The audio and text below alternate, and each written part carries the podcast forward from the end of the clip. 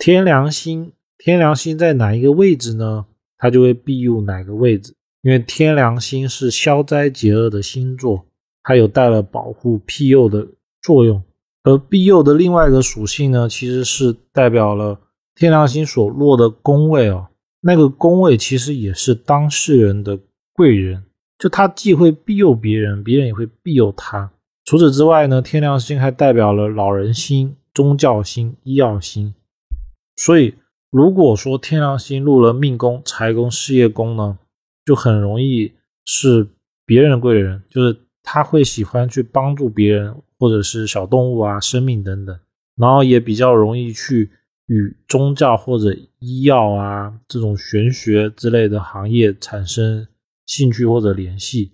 医药除了医药以外，还有可能是美容或者养生这种，其实都是有可能的。天梁星呢，如果落入六亲宫，兄弟、夫妻、子女、交友、父母。不管落入到哪个宫位，那个宫位就是他的贵人。但是这种贵人的属性呢，是代表了那种长辈帮助晚辈的状态，就他不是用像武曲星那样用钱来打发人，而是用一种像是长辈对你好，然后通过他个人的经验啊，或者是他能够做到的一些手段能力来帮助你。但是呢？往往是这样子，所以他管的会比较多。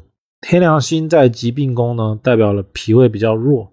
如果天梁星落入了迁移宫或交友宫，代表在外容易遇到年长的贵人，或者是朋友之中呢年纪比较大的多为贵人。这边重点呢就在于天梁星的老人星的一个属性。天梁星如果落入天灾宫呢，代表了家里的人容易有信仰，或者是对。医药、宗教或者养生啊，包括说像太极拳啊等等之类的产生兴趣，